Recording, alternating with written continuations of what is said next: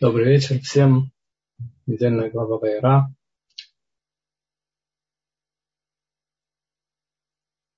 Начинается недельная глава Вайра со слов Всевышнего.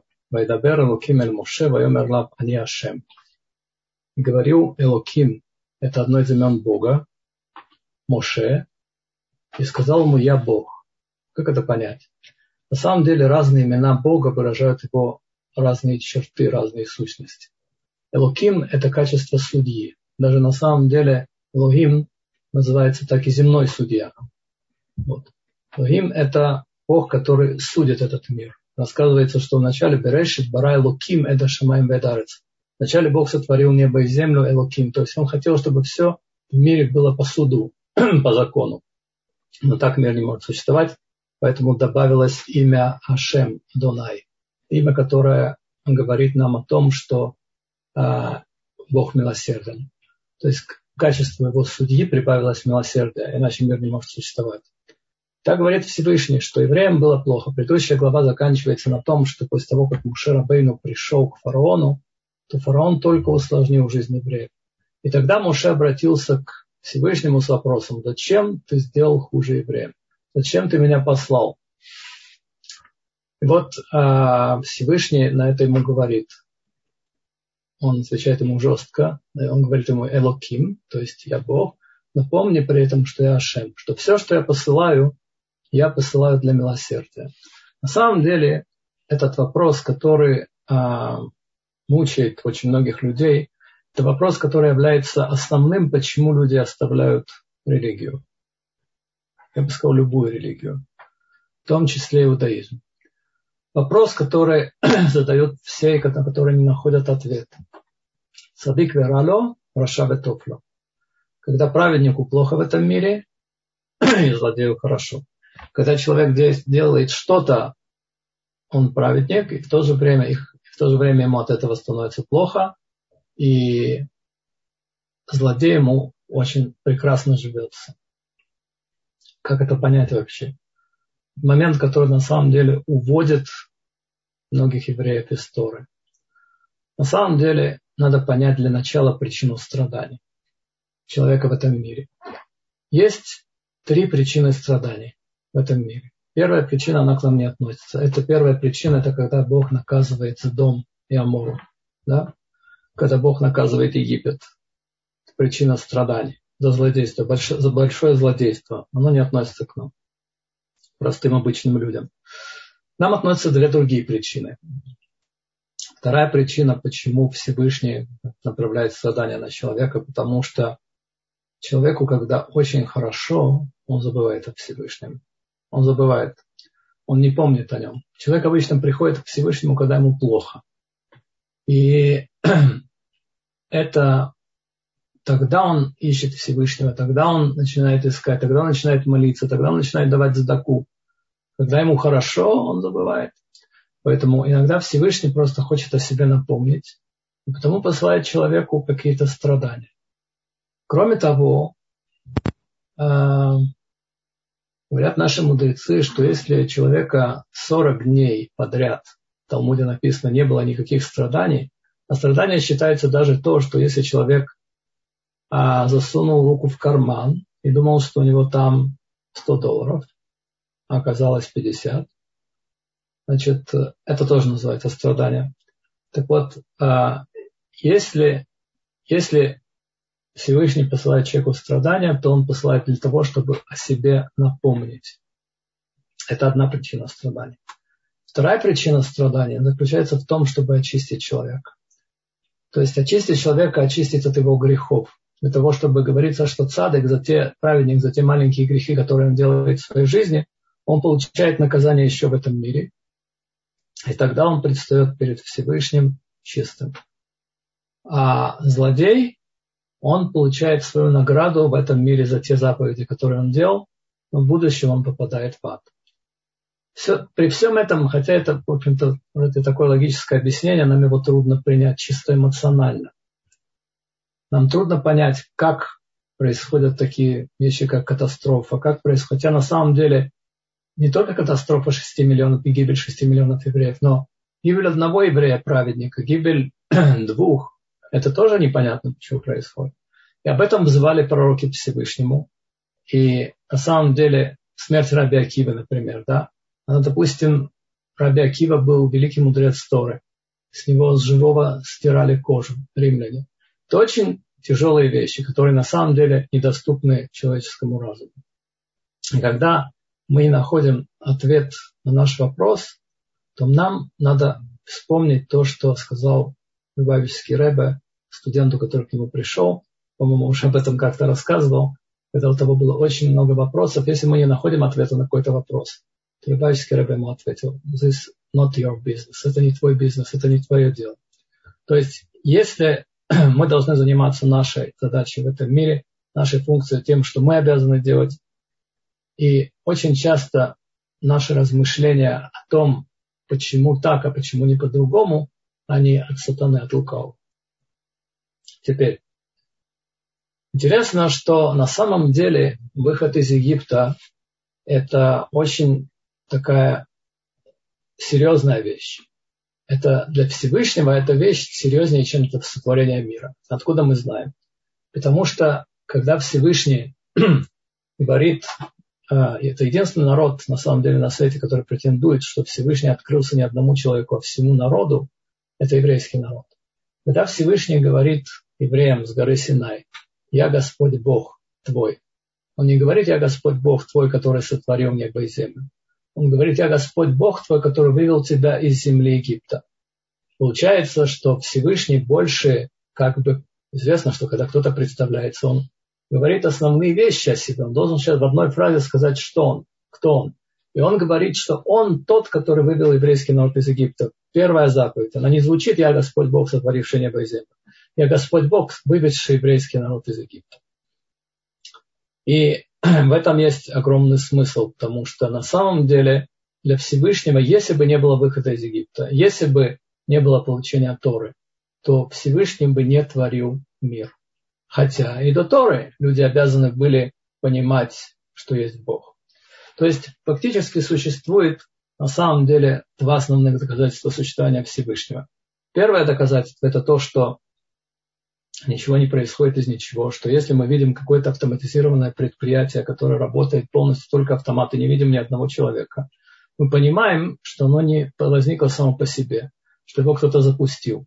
Если мы видим Джаконду в Лувре, то мы понимаем, что не просто разлились краски и так появилась Джаконда, но мы понимаем, что это гениальный художник нарисовал. То же самое, если мы видим весь мир в его многообразии, в его красоте, мы понимаем, что он не сам по себе возник, мы понимаем, что Всевышний его создал, что у него есть создатель. И для того, чтобы прийти к противоположной мысли, уж надо быть, не знаю кем. Поэтому говорится, что ну хорошо, допустим, евреи, которые получили Тору на горе Синай, передавали это из поколения в поколение.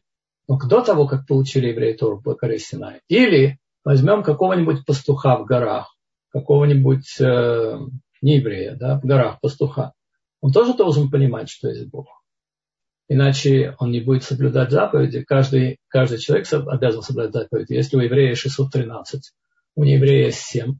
И основа всех заповедей в том, что есть Бог, который создал небо и землю.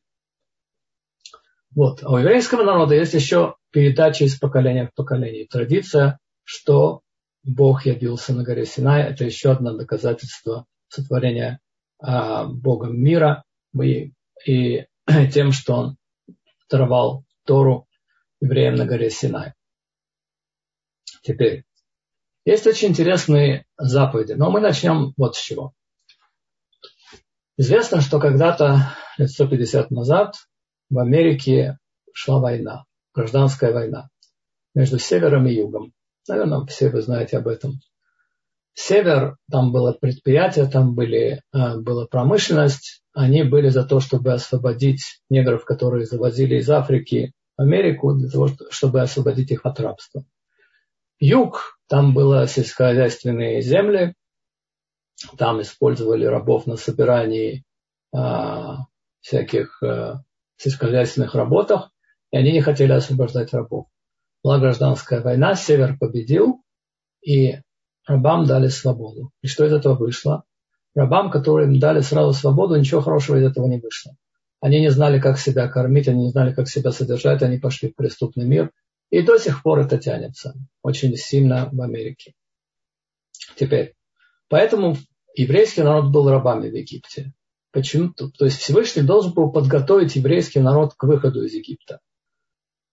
Для того, чтобы подготовить еврейский народ к выходу из Египта, дело в том, что когда Моше Рабейну пришел к еврейскому народу и сказал, вас вызывает Всевышний выходить из Египта, написано, что евреи ему не поверили.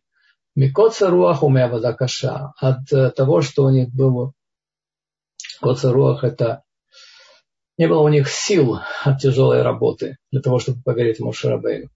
Поэтому в течение года Всевышний устроил 10 египетских казней. Они были устроены в основном для еврейского народа. Хотя виновником вроде был фараон, но написано, что вначале он ожесточал свое сердце, не отпускал евреев. А потом уже Всевышний ожесточал его сердце, и он не хотел отпускать евреев. Так Всевышний обрушил 10 казней на Египет. Это произошло в течение года.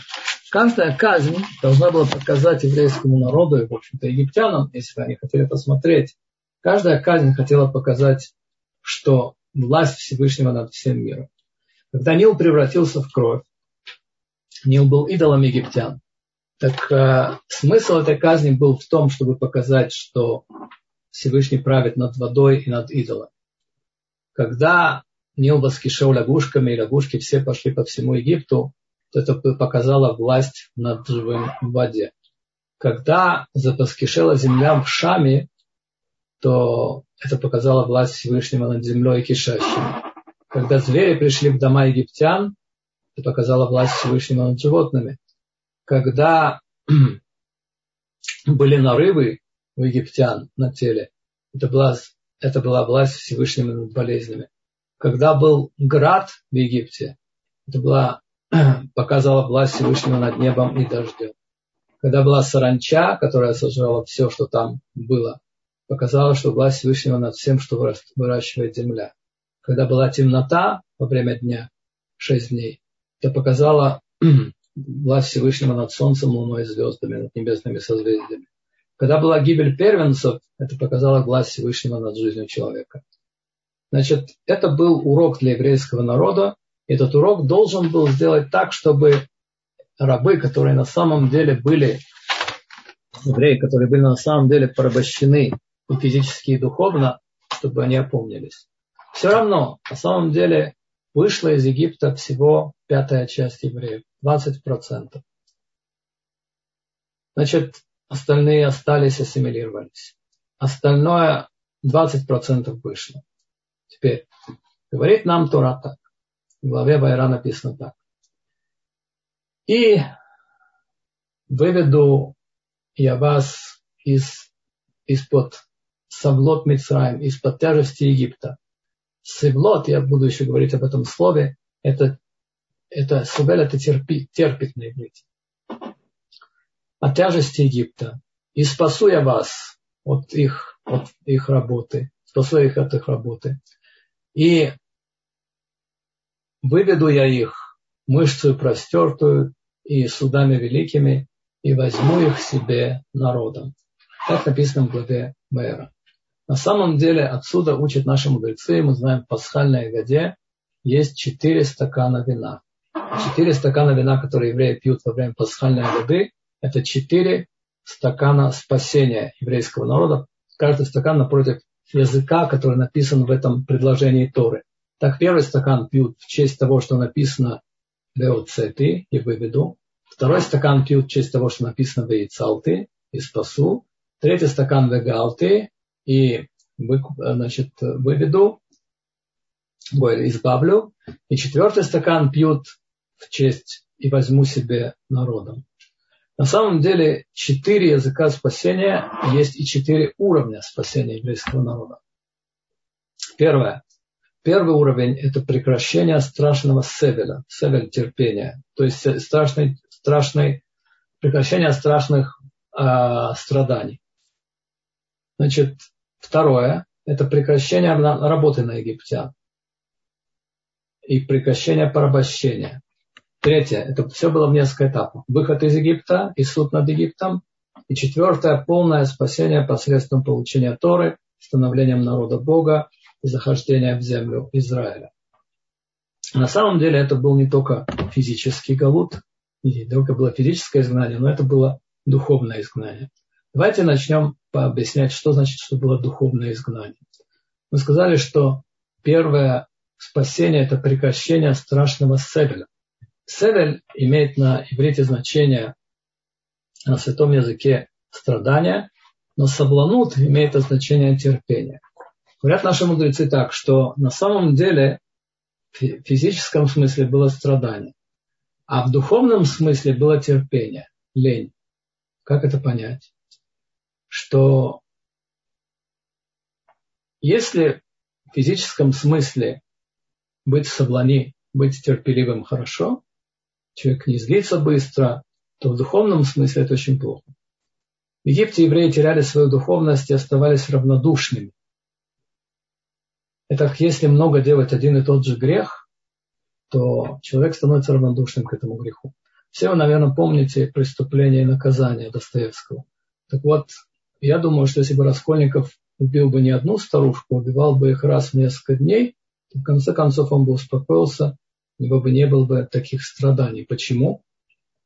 Потому что когда человек делает один и тот же грех, он привыкает к нему, этот грех для него перестает быть грехом, он становится ленивым в отношении этого греха. Это ничего не значит. Не значит, что можно делать этот грех. Например, э, когда один э, хасид Гурский говорил о Шонара, э, говорил плохо про кого-то, ему сделал замечание Гурский Ребе, то сказал этот хасид, смотри, Ребе, все так говорят. Он говорит, а ты что думаешь, места в аду мало? Так вот, чтобы не мучила совесть, и чтобы, значит, были, евреи стали, чтобы не мучила совесть, евреи стали равнодушны в духовном смысле этого слова. Мы на самом деле думаем, что что значит стали равнодушным в духовном смысле? Это означает, что все просьбы человека не идут из сердца. Человек становится, перестает, значит, э, перестает понимать вообще, что такое духовность. Он не близок к духовности. Ему очень, от него очень далеки вещи, которые являются духовными вещами. Основная из духовных вещей – помогать. Он раб, он не может никому помогать. Это вызывает уничтожение духовности. Так вот, первое, что Всевышний сделал, что он, чтобы евреи перестали быть равнодушными, он, начался, он начал заняться лечением переломов. И цалты удалиться от прилепившегося к ним зла. Как написано в Гемаре, «Ло ехеба, ло ебеха эльзар» «Не будет в тебе чужой Бог».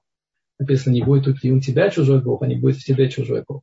Что значит в тебе? Что за чужой Бог есть в каждом из нас? В каждом из нас есть чужой Бог, это Яцерара, злое побуждение. И даже если мы не способны на начальных порах отказаться от всяких нежелательных а, желаний, то, по крайней мере, мы не должны делать из них идола. Из еды, из сигарет, из алкоголя. Мы не должны из них, из своих страстей, не должны их не делать из них абуду, не служить им. Мы, должны подчинять, мы не должны подчинять им себя. Третье спасение это гальты, то есть я их спас. То есть это тоже переводится как спас. Значит, это для того, чтобы начинать делать добро. Когда предыдущий уровень спасения, это когда человек перестает делать зло. Этот уровень спасения, когда человек начинает делать добро. Это в то же время сбрасывание с себя полное идолопоклонство египетского. Хотя Всевышний не случайно сделал евреев рабами. Не случайно евреи были рабами в Египте, потому что впоследствии они должны были стать рабами Всевышнего. А рабами Всевышнего невозможно, наверное, было стать, если бы они не были бы до этого рабами людей. Между третьим уровнем спасения, когда человек сбрасывает с себя иго Египта, и четвертым уровнем спасения, когда человек становится человеком Бога, рабом Всевышнего, когда человек принимает на себя Тору. Нельзя пить вино между третьим и четвертым стаканом. По законам пасхальной годы. Почему? Потому что есть опасность опьянеть между третьим и четвертым стаканом. Разве между первым и вторым нет опасности опьянеть? Еще больше человек еще на голодный желудок это делает. Но между третьим и четвертым есть опасность опьянеть. Почему? Когда человек освобождается от физического рабства, от рабства царства, то есть опасность, что он на этом остановится и не будет брать на себя а, уже а, власть Всевышнего. Как это произошло, например, с такими людьми, как Владимир Семенович Высоцкий в Советском Союзе, который не был рабом системы. Он сбросил себя имя Египта, сбросил себя иго Египта. Кстати, интересно, что Мицраим, Египет и СССР одна гематрия двух этих слов. То есть полная копия. Точно так же, как в Мисрайме был Масаха Барзель, было, было железный занавес. Точно так же в Советском Союзе был железный занавес. И одна из причин, которая побудила Итро, тестя Мошарбейну Лейтгаер, принять Гюр, была в том, что он недоумевал. Ведь Мицраем – это страна, из которой невозможно выйти. Последняя буква слова Мицраем, Мем, она закрытая со всех сторон. И против Мицраем говорит о том, что оттуда невозможно выйти. Как и из Советского Союза невозможно было выйти фактически, выбраться. В то же время человек, который сбрасывал себя экосистемы, он мог быть достаточно свободным. Так вел себя Владимир Высоцкий. Но в то же время, когда человек сбрасывает с себя эго-систему и начинает пить, может, после этого можно опьянеть от свободы. Когда человек пьянеет от свободы или не берет на себя после этого свободу, а, то есть того, что он становится рабом Всевышнего, это, это приводит к печальным результатам, как и произошло с Владимиром Семеновичем.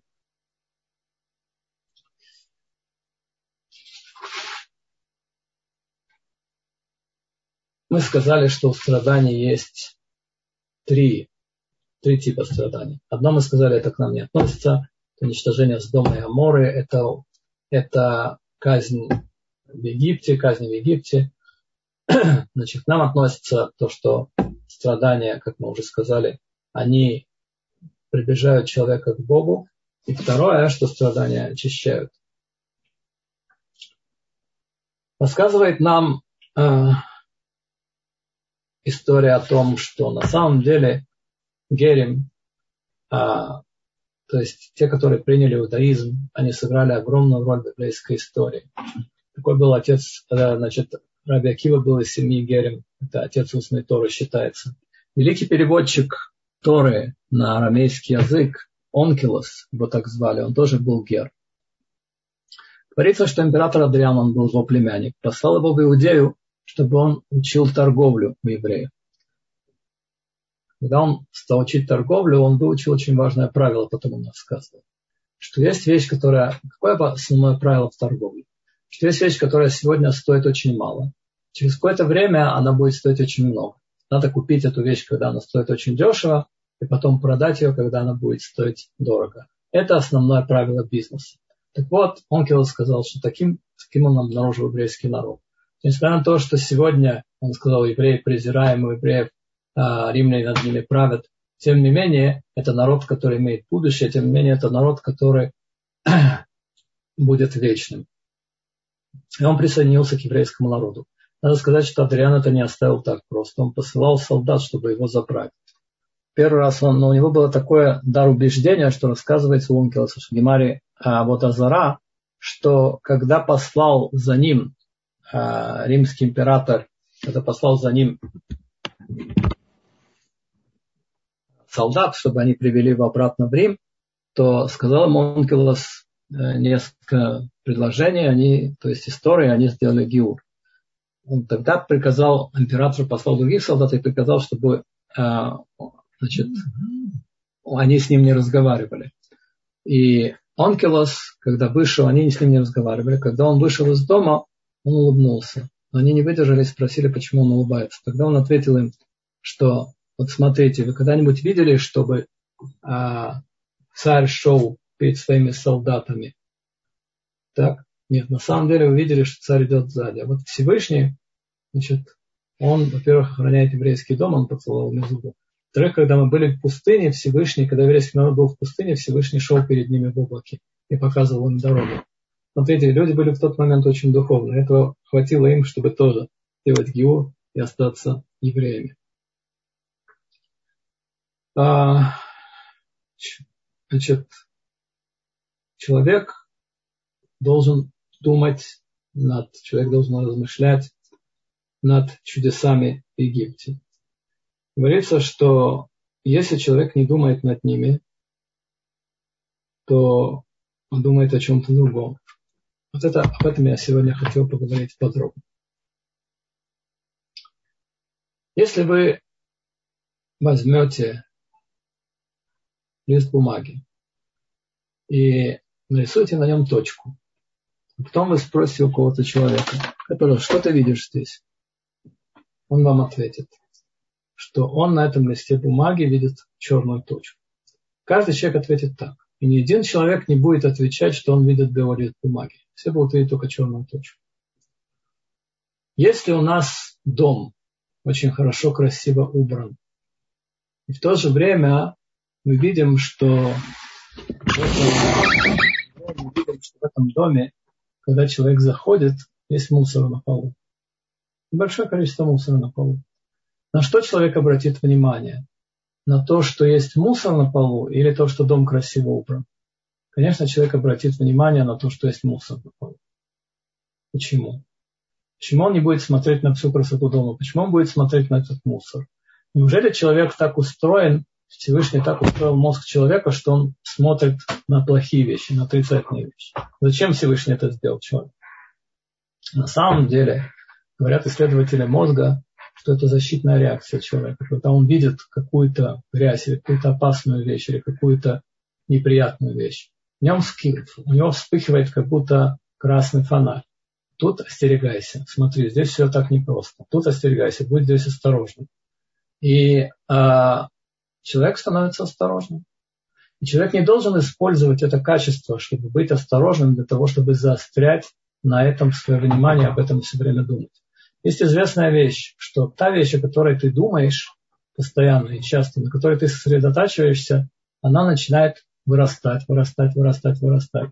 В итоге она вырастает до чудовища. В то же время, если ты думаешь о какой-то положительной вещи, то эта вещь для тебя становится тоже она вырастает, вырастает, вырастает и превращается в красивого лебедя. Значит, а, как человек должен думать? О чем человек должен думать? Рассказывают прежде всего в себе. Рассказывают такую историю, что один папа пришел домой, сказал после родительского собрания, сказал своему сыну, послушай, сынок, ты надоел своему директору, ты надоел своим учителям, ты надоел своим э, сверстникам, которые учатся с тобой в одном классе. В конце концов, ты надоел нам с мамой. Хватит. Начинай, в конце концов, учиться. Что это такое? Сколько можно? Что вы думаете, что после такого разноса ребенок утром встанет и скажет, папа, я сделал шубу, я раскаялся, теперь я буду учиться хорошо. Ничего подобного. Штует. Чепуха. Никогда так ребенок не скажет, даже если, если он это скажет, он это не сделает. Человеку надо, у ребенка, как у любого человека, надо развивать положительные его черты, а не сосредотачиваться на отрицательных. Если, например, у ребенка не идет математика, не надо над ним издеваться, не надо его значит, э, сувать в эту математику ежечасно, ежедневно. Каждому человеку Всевышний дал какие-то свои способности. Есть люди разносторонние, которые способны ко всему. Но есть люди, у которых есть способность к чему-то одному. Поэтому надо, это воспитание важнейшая вещь, чтобы человек обращал внимание на хорошую точку. В каждом человеке есть какая-то хорошая точка. На нее надо смотреть, ее надо взращивать в себе. А, понимать, что этой вещи есть, у этой хорошей точки есть ценность рассказывают еще такую историю, что один учитель зашел в класс, у него в руках была 200-шекелевая бумажка, чистая, глаженная абсолютно. Он показал ее детям и сказал, спросил детей в классе. Это был еврейский класс, наверное. Кто хочет эту бумажку? Все подняли руки. Он опустил эту бумажку, потом он эту бумажку смял, очень сильно он смял ее, бросил ее на стол и сказал, ну а теперь кто хочет эту бумажку? Все подняли руки. Тогда он взял эту 200-шекелевую бумажку, бросил ее на пол, топтал, загрязнил, покрасил чем-то и спросил, ну а теперь кто хочет бумажку? Опять все подняли руки. Почему, спросил Рэбе, вы все поднимаете руки? Потому что вы понимаете ценность этой бумажки. Несмотря на то, что ее загрязнили, несмотря на то, что ее топтали, несмотря на то, что над ней смеялись, несмотря на то, что ее загрязнили, у этой бумажки остается прежняя ценность.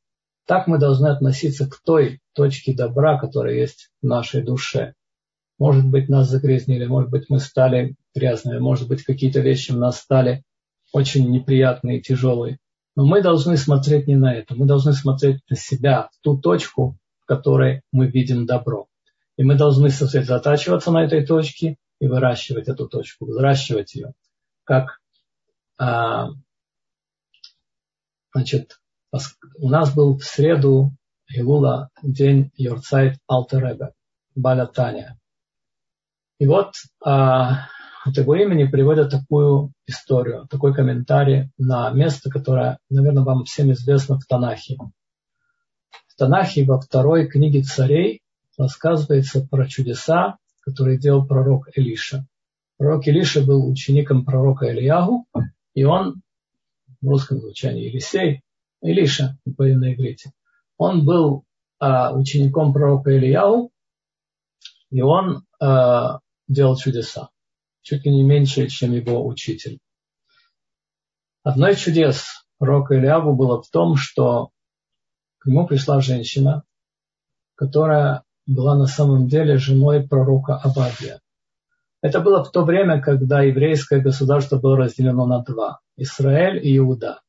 В Иуде жили, в Иуде жили колено Иуды, колено Леви, оно было и там, и там, но в, и немножко колено Бениамина. А там, где было государство по имени Израиль, жило 10 колен, которые впоследствии были изгнаны, их следы затерялись. Так вот, правил этими десятью коленами царь по имени Ахав. Это был царь, который привел жену нееврейку по имени Изабель. И она была женщина, которая привезла огромные проблемы еврейскому народу. Она привезла в Израиль идолов. Она привезла в Израиль идола под названием Баль, которому привезла жрецов этого идола. То есть она призывала еврейский народ к тому, чтобы он кланялся идолам. Значит, пророков она преследовала и старалась уничтожать. Пророк Абадия, который, кстати, был гер, мы сегодня много говорим о герах, принявший иудаизм. Пророк Абадия, он был большой праведник. И он прятал пророков, которые преследовали Изабель по пещерам. Он их там кормил и содержал в этих пещерах. Для того, чтобы их кормить и содержать, он брал долг. Брал, брал, брал. В итоге он умер. Осталась его жена с двумя детьми с огромными долгами. Пришел тот, кто собирался забрать долги. Мидраж говорит, что это был сам царь. И сказал ей, что она сказала ему, что у него нет долгов, что, что у нее нет денег заплатить. И тогда он сказал ей, что двух ее сыновей, которых а, она имела от пророка Авади, он забирает в рабство. Тогда женщина пошла к пророку Илиши и стала ему жаловаться, что вот, значит, забирают ее двух детей. Пророк Илиша спросил у нее, скажи, пожалуйста, у тебя есть дома что-нибудь, какие-нибудь продукты? Практически ничего нет, но может быть что-то есть? У меня есть немножко масла, сказала женщина. Тогда а, сказал ей Илиша, набери у всех соседей пустые емкости. И после этого ты возьми, значит, после этого она набрала эти пустые емкости, она брала из этого сосуда небольшого, в котором было масло, она наполняла эти емкости, и масло не кончалось. И когда только наполнились все емкости, масло кончилось. Масло была дорогая вещь, она его продала, на эти деньги она расплатилась с тем, кто дал ей долг, ее мужу. Соответственно, ее еще осталось, у нее еще осталось масло, чтобы она кормила своих сыновей. Это чудо сделал пророк Элиша, одно из его чудес. Возникает такой вопрос. а почему Элиша спросил у нее, есть ли у тебя а, масло, есть ли у тебя что-то дома. А если бы у нее не было масла, он бы не мог сделать это чудо.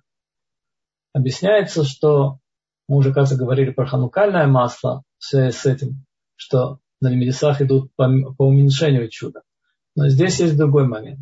Дело в том, что нам говорят наши мудрецы, что браха, благословение, оно не приходит на пустое место. То есть благословение Всевышнего должно прийти на что-то.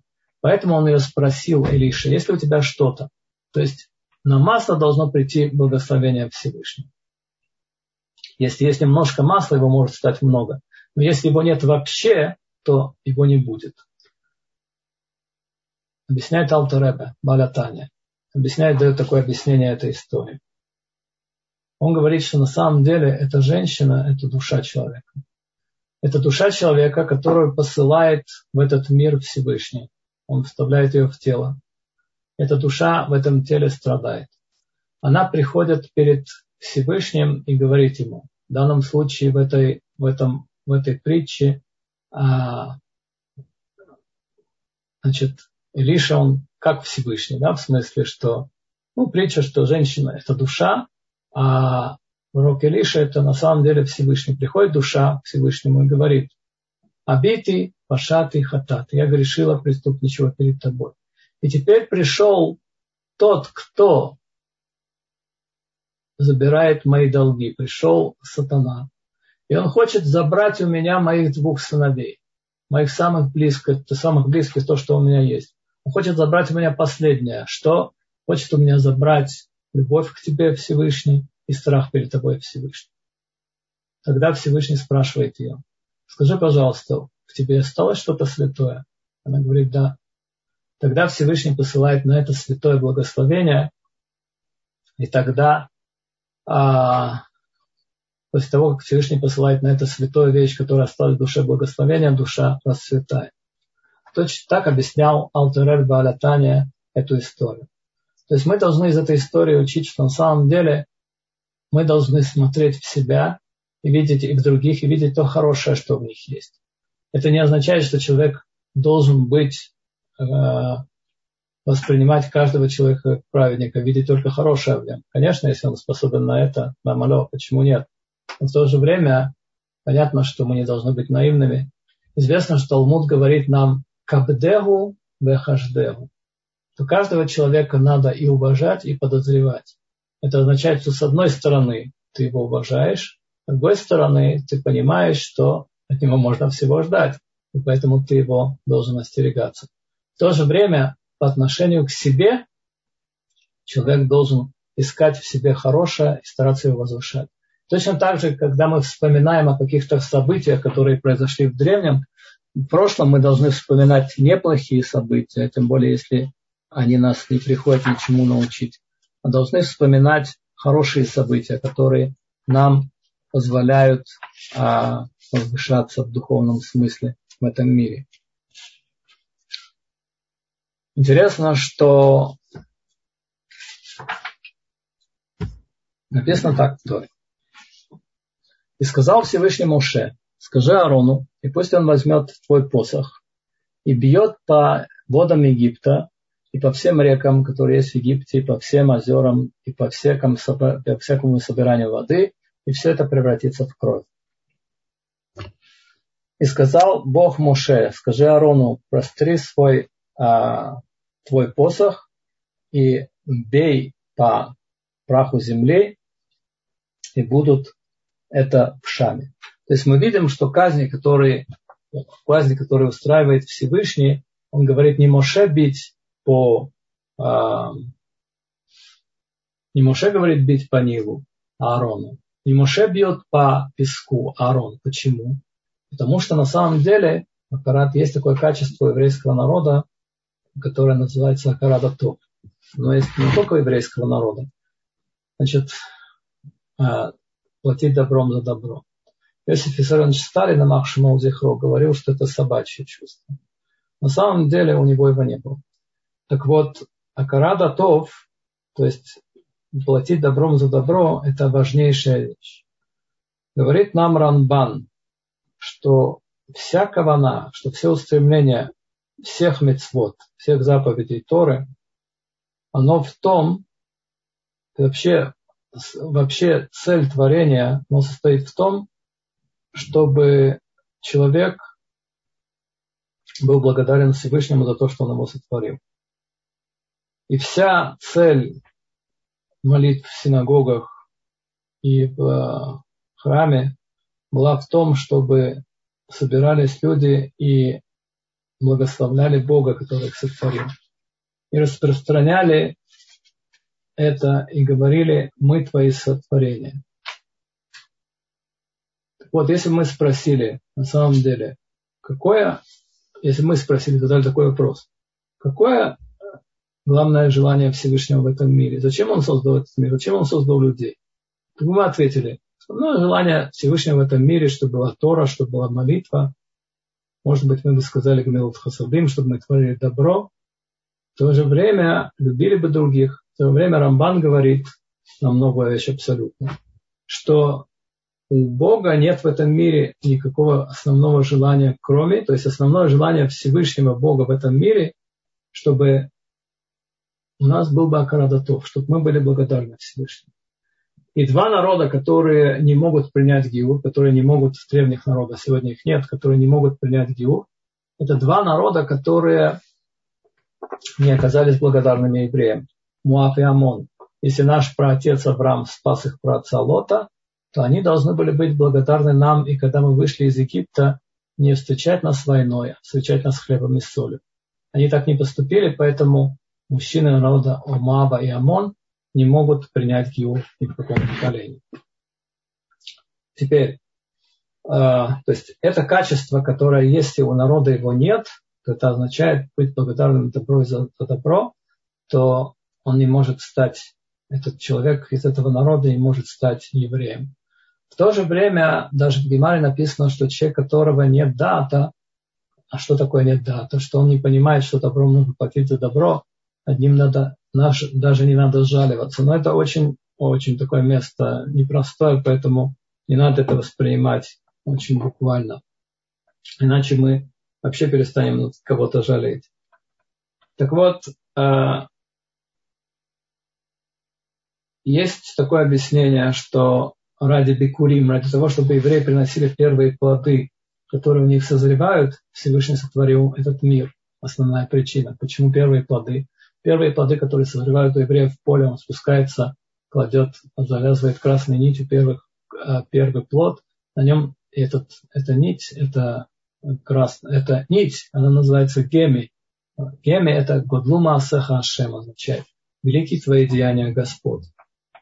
Человек, который не уважает своих родителей, практически не в состоянии исполнять эту заповедь.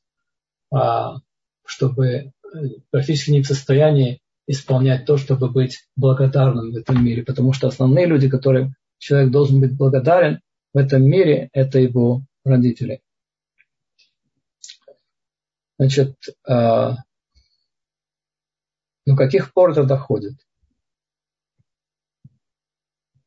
Когда Всевышний обращается к Муше и говорит ему, что ты должен идти спасти еврейский народ, мы знаем, что Муше долго не соглашается. Одной из причин, которая приводит Муше, он говорит, что он должен пойти и спросить у своего тестя. Почему он должен пойти спросить его тестя? А если его тесть скажет нет, не иди, что он не пойдет? Нет. Потому что на самом деле он благодарен Итро. У него есть закарада то, чувство благодарности к Итро – том, заключается в том, что когда Муше бежал из Египта, Итро приютил себя у него дома. Я дал ему замуж свою дочь. Поэтому, когда у человека нет этого чувства, то ему даже не, он даже не будет способен вывести еврейский народ из Египта, потому что он обязан обладать этим чувством. Рассказывает нам Мидра, что в тот момент, когда царь Давид ему, э, у него было чудо, которое смогло, чудо, в результате которого он спас свою овечку. Вот говорится, рассказывается, что когда он пришел и сказал царю Шаулю, что он может выступить против Гуриата, то он намекнул о своих подвигах, которые у него были, что он спасал овечку, что он убил льва и убил медведя. Это было чудо, которое произошло с Давидом.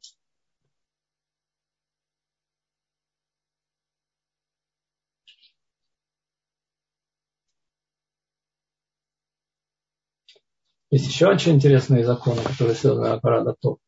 Есть, например, такой закон, интересно, что если человек один говорит другому, знаешь что, ты мне должен 200 шекелей, а второй ему отвечает, я тебе ничего не должен.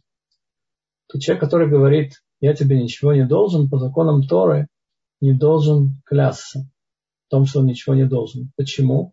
Потому что существует правило, что человек перед тем, кто ему дал в долг, не становится настолько наглым, чтобы сказать, то есть тот, кто сделал ему добро, который дал ему в долг, не становится настолько наглым, чтобы сказать, что я тебе ничего не должен. В то же время, если человек признается, что он должен на самом деле, но не 200, а 100, то 100 он выплачивает, и на 100, которые он говорит, что он не должен, он должен поклясться, что он их не должен. То человек полностью не опровергает то, что он вообще не должен. Я не знаю, так было в древнее время, я не знаю, как сегодня. Сегодня, может быть, это и не так. Значит, э, говорят нам даже, что когда человек делает добрый поступок, и это он делает без каваны, без устремления, но этим он помогает другому, то даже тогда ему надо быть благодарным. И это доходит у евреев до крайности. Например, написано, что ну, это всем известно, написано, что колодец, с которого ты пил, не бросай в него камень. Написано, что то есть получается, что даже неживому надо быть благодарным, как Мушарабейну не бил посохом по Нилу. И это основа всех мицвод Торы, основа всех заповедей Торы рассказывает нам Гемара такую историю. Говорят, есть такой закон, что во время шмиты седьмого года, в конце седьмого года прощаются долги. Это очень такой непростой закон, интересный, поэтому если у человека есть долг по отношению, если у человека есть долг другому еврею, то он должен э, из того, что прощаются долги личные, но не прощаются долги, он должен перевести свой долг на бедин, на еврейский суд, чтобы этот долг потом он мог взыскать. Но если он этого не сделал, то его долг, он прощается по законам Торы. Рассказывает раба. Значит, был такой, был такой человек, которого звали раба Бар Марта. Значит, и раба одолжил ему деньги. Когда он пришел ему возвращать деньги, кончился седьмой год. И сказал ему, араба, я тебя простил, ты можешь не возвращать. Прекрасно, он очень обрадовался и решил, что он не будет возвращать. Сказал ему ученик Абая, ученик Рабы. Ты, когда ему возвращал деньги, что он тебе сказал? Он сказал, что он, ты не должен мне ничего, потому что прошел седьмой год, и твой долг исчез. Но при этом все-таки из Дина Акарадатов, из закона о том, чтобы быть благодарным другому человеку за то, что он тебе сделал, тебе бы стоило возвратить ему этот долг. И запрещено быть неблагодарным. И это то, что, это то, что объяснил Абая а, Раба, то, что объяснил Абай Раба Пармарти, что несмотря на то, что по закону действительно ты не обязан возвращать, но сделай такой жест, и сделай такой, потому что ты, ты обязан ему Акарадатов, ты, а он тебя должил деньги в трудную минуту, он тебя поддержал. Не говорится о процентах, он евреев запрещено брать проценты. Он тебя поддержал в трудную минуту, поэтому возврати ему эти деньги.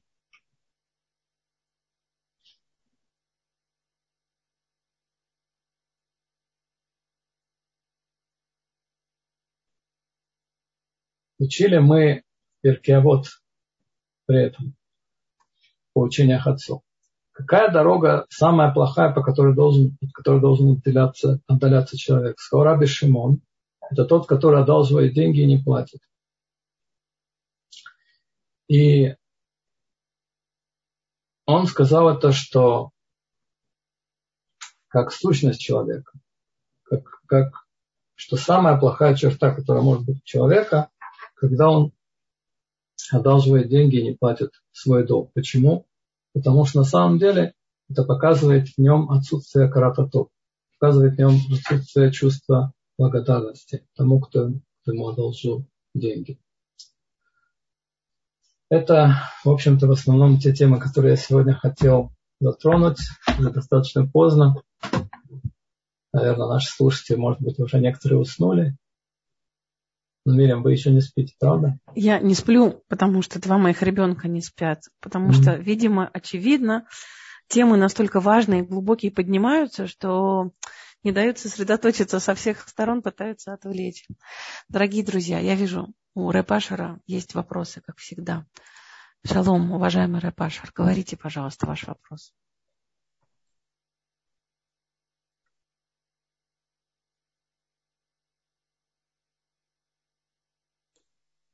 Алло, Рэпашер, вас не слышно. Включайте микрофон, пожалуйста. Сейчас слышно меня?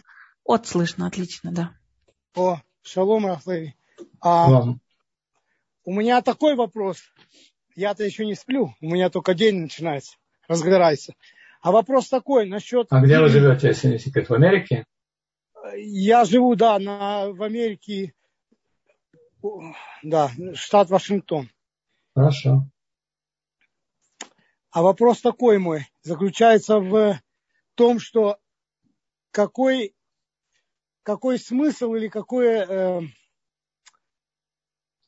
значение имеют посохи. Вот у Аарона свой посох, у Моше свой посох. И иногда мы видим, что Аарон, может быть, я ошибся, пользуется посохом Моше. В чем в этом, что, какой в этом смысл? Значит, насколько я знаю, у Аарона своего посоха не было в Торе.